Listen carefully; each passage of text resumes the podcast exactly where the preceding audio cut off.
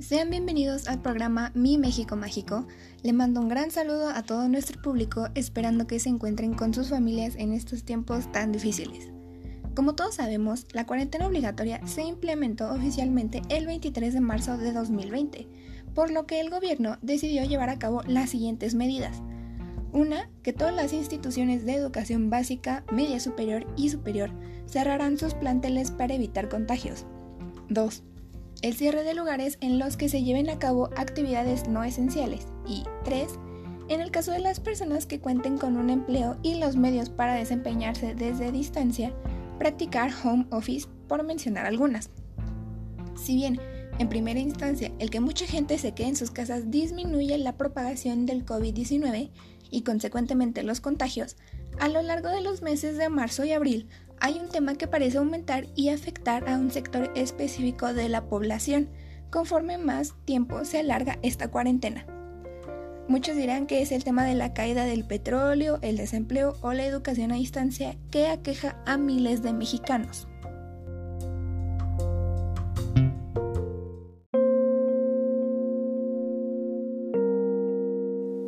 Tristemente, aunque todas estas problemáticas requieren de sus respectivas soluciones, en programa del día de hoy abordaremos la violencia de género en tiempos de cuarentena. Existe la duda de por qué ha aumentado la violencia de género en este periodo. Bueno, esta pregunta tiene una explicación y la psicóloga especialista en temas de género, Karen Valdés y Marilu Razo, directora de un refugio en Ciudad de México, nos ayudan a comprender las diversas causas. La primera sería que a la crisis de salud producida por la pandemia se le añade la inestabilidad económica que se cierne sobre millones de familias en los próximos meses, lo que genera un aumento de la tensión en los hogares que desemboca en más violencia. La segunda es que cuando el agresor está en confinamiento con la víctima, el episodio violento viene más rápido. Se acrecientan las emociones, los sentimientos y el enojo.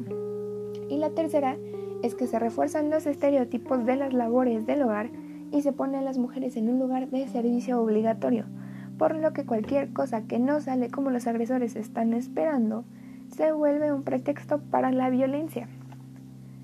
Durante la contingencia del COVID-19 en México se ha incrementado la violencia contra las mujeres, adolescentes y niñas. Esto involucra más asesinatos, llamadas telefónicas de auxilio, denuncias por violencia familiar y sobrecupo en algunos refugios para víctimas. La instrucción de quedarse en casa obliga a muchas mujeres a permanecer en un aislamiento crispado con su agresor durante esta contingencia.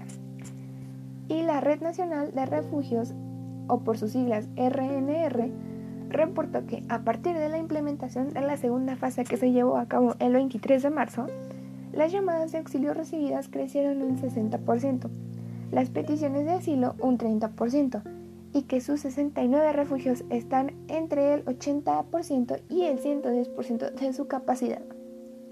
Les explico. Hasta el 13 de abril, la violencia de género durante la cuarentena ha cobrado más vidas de mujeres mexicanas que el mismo COVID-19. Traduciendo esto a números, 100 mujeres han muerto por el coronavirus desde que irrumpió en el país el pasado 28 de febrero mientras que 367 han sido asesinadas en ese lapso, según el reporte diario de la Secretaría de Seguridad y Protección Ciudadana, la fuente más actual de información oficial. En la Ciudad de México aumentaron 7.2% los detenidos por violencia familiar durante esta contingencia por COVID-19 y se abrieron 1.608 carpetas de investigación por violencia familiar, según la Fiscalía General de Justicia.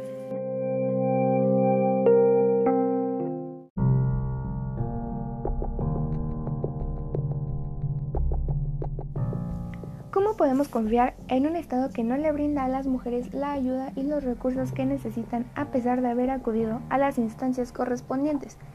El Estado se ha mantenido al margen de esta situación, por no decir que se ha hecho de la vista gorda, ya que no ha hecho nada para apoyar la situación a la que se enfrentan miles de mujeres que conviven diariamente con sus agresores sin la posibilidad de poder salir de casa. Wendy Figueroa, la directora de la Red Nacional de Refugios o por sus siglas RNR, advirtió que por la contingencia sanitaria el sector salud comenzaba a evadir atender a mujeres golpeadas, pues a tres de ellas que fueron a los espacios de salud del Estado de México les dijeron que no eran lesiones graves, que lo importante era el coronavirus y que se fueran porque se podían contagiar. ¿Pueden creer esto? El Estado mexicano ha centrado todos sus recursos en su campaña Quédate en casa, mientras que apenas difunde sus medidas para las mujeres en riesgo de violencia, que son el servicio del 911, recurrir a la Red Nacional de Refugios o a las casas de justicia estatales. Además, la poca difusión la ha enfocado en las mujeres urbanas que cuentan con Internet, mostrando exclusión a las mujeres rurales de lenguas indígenas y de capacidades diferentes. La última herramienta que tienen las mujeres y sus hijos cuya vida pende de un hilo es acudir a un refugio para garantizar su seguridad y su bienestar. Las instituciones que brindan apoyo médico, psicológico y social para que las víctimas puedan comenzar de nuevo dependen del presupuesto del Instituto Nacional de Desarrollo Social, INDESOL, que de momento no ha renovado su asignación anual y que pone en una situación muy inestable a la Red Nacional de Refugios.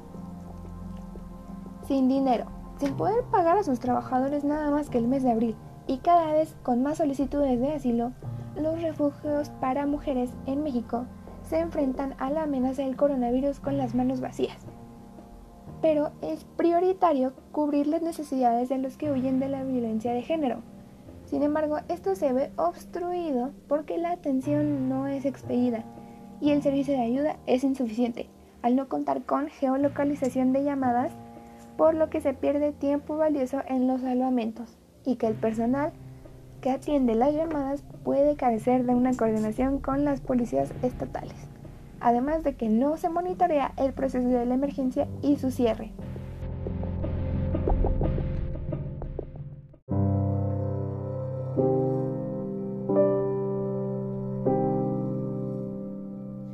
¿Se imagina la desesperación y la incertidumbre que padecen muchas mujeres que no tienen la oportunidad o posibilidad de pedir ayuda, a las que se les reprende dependiendo del estado de ánimo de su agresor? El miedo de no saber si al día siguiente el golpe que les pueden dar acabará con sus vidas o aún peor, el miedo de saber que su agresor es capaz hasta de matarlas sabiendo que nadie va a hacer algo por ellas.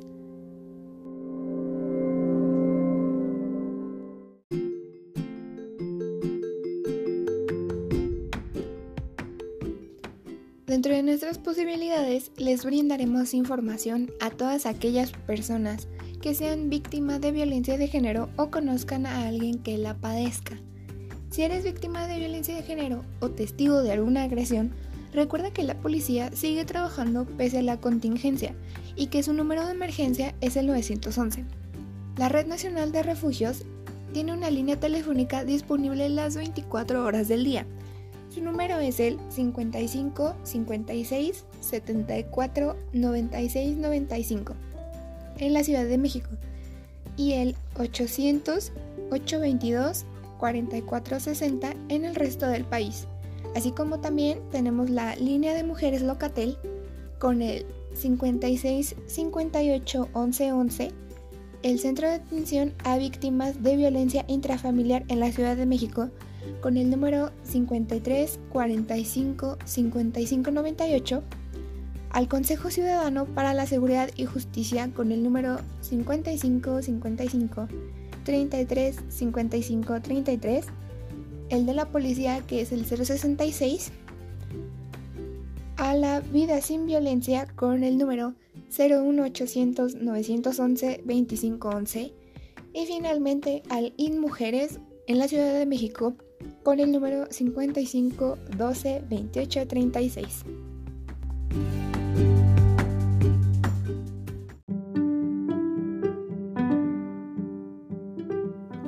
Les agradezco por haberse tomado la molestia de escuchar nuestro podcast y en voz y producción está su servidora Etel Alexia Villalobos Lovera del Colegio de Ciencias y Humanidades Planta Las Capozalco. Hasta la próxima.